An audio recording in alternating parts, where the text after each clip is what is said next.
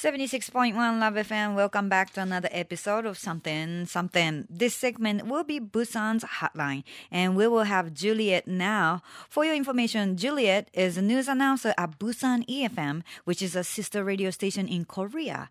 If you have any questions or comments, of course, you should let us know without any hesitations, right? You can reach us via email or fax. Our fax number is 092 715 and the email address is 761 at lovefm.co.jp. Okay, now let me put Juliet san on the phone. Moshi moshi, Juliet. Moshi moshi. Hello. How Hi, are you? Hello, Such. How are you? Good. How are you? I'm good, thank you. It's just just really really hot all day still now. You know? really? Yeah, yeah, yeah. So it's it's been tough to you know be okay, just to be okay. You know, during the day, Right. walking down the street, just it's just dangerous. So you got to be careful. Drink a lot of water, get some rest. You know, when you exercise, definitely get some rest and drink a lot of water and salt. You need some, you know, um, amount of salt. When you're tired, when you feel like you need it, like pay attention how much salt you are taking. That's what we are Ah. saying. Yeah, yeah. Good yeah, to know. Yes, and uh, you know how's how are things in Busan? Like uh, any news? Oh, it's hot. same, né? same, just same there, same as, here. Just as hot as I'm sure it is there. Right. Um, and you know the vacation season has started, so and it's monsoon season, and everywhere in the country it's raining except for Busan. Right. So everybody's coming here. Ah, so So it's been really, really busy. Many, many tourists. Um, it's, of course, it's great for our city. Okay. Um, but for people who live here, Mm. you know, Okay, okay. we have to make reservations before we go eat. Okay. You know, like before I ask you about, you know, like anything else, like any anything news Yes. or like event and sort of stuff. Uh, I got a question from GI Orange-san. Uh huh. Um, he's asking, you know, we just had an election day.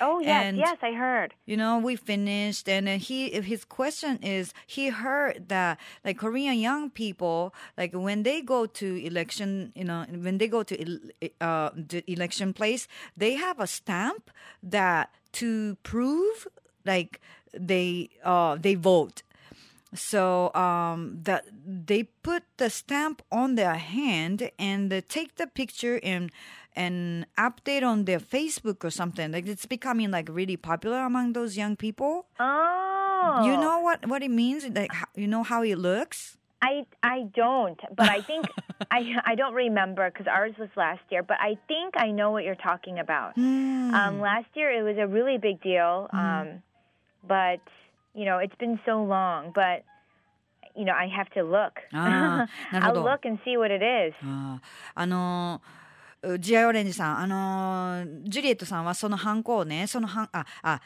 何を言って言言ってくださってるかっていうと、韓国で若者の間で投票したことを証明するため投票時に使うハンコを手に押して、その画像を Facebook などに投稿する、その投票したよっていう確証ショットなるものが流行ってるそうですがっていうことなんだけど、ジュリエットさんはね、ああ、なんかそういうハンコはどんなハンコだったかなってちょっとうっすらしか覚えてないということですが、ねえ、あの、じゃあ、next time, Juliet, you know, like, uh, can you check, uh, like, uh, how the stamp look like? Or Yes, and then hopefully I can explain to you. Maybe I can ask my coworkers. like, right. Thank you. Thank you. So, you know, is, is there anything, like anything exciting, new news we should be aware of?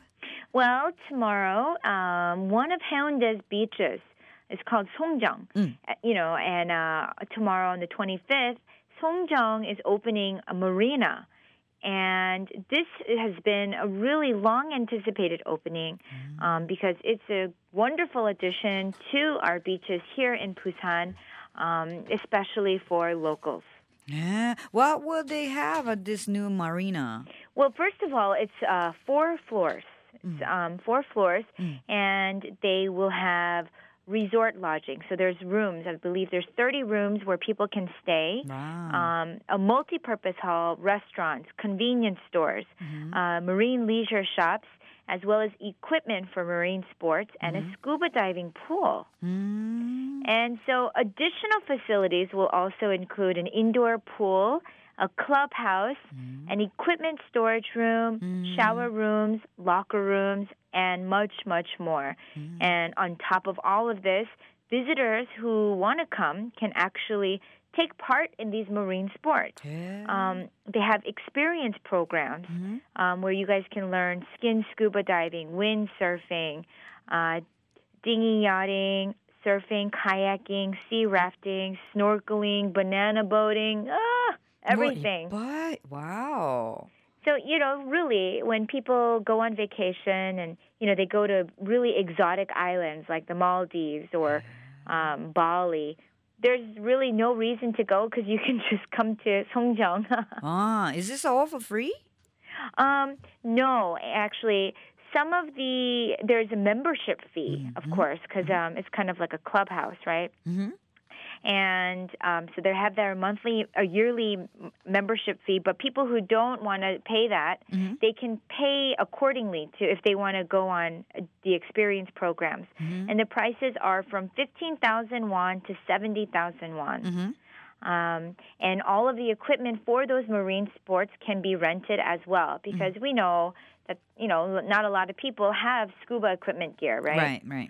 And there will also be customized programs for families, couples, tourists, mm-hmm. and corporate trainees. Mm, yeah. So, and if any of your listeners want to run away from, you know, work right. and want to come to Busan, they mm-hmm. can go to their website and.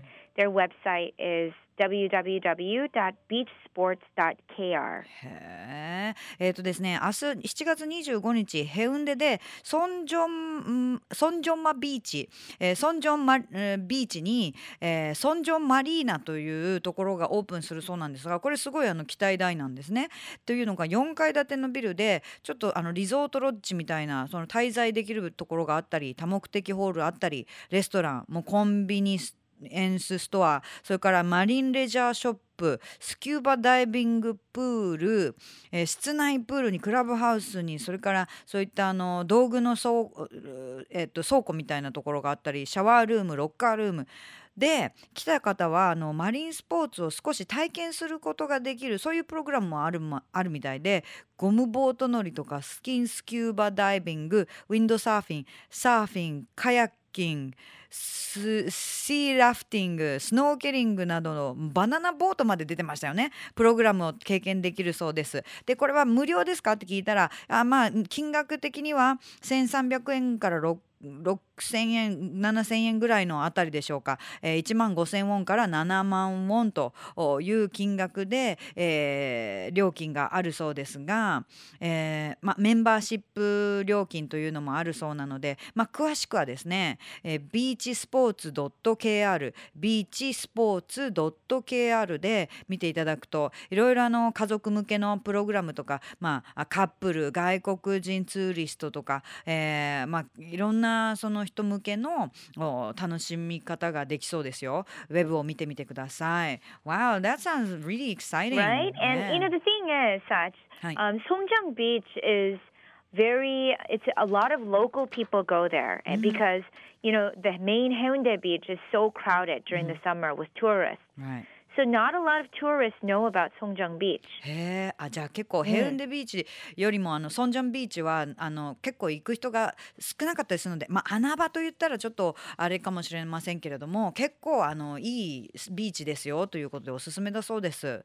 So you know in Japan students summer vacation has been started Yes. I see more you know little kids hanging out like near the studio and uh, they're so cute and any events or sports f- for spots or you know whatever the event related like for family to check out Um, currently, um, the Home Run Festival Hi. is being held, and it's the first ever sports exer- uh, experience zone here in Korea.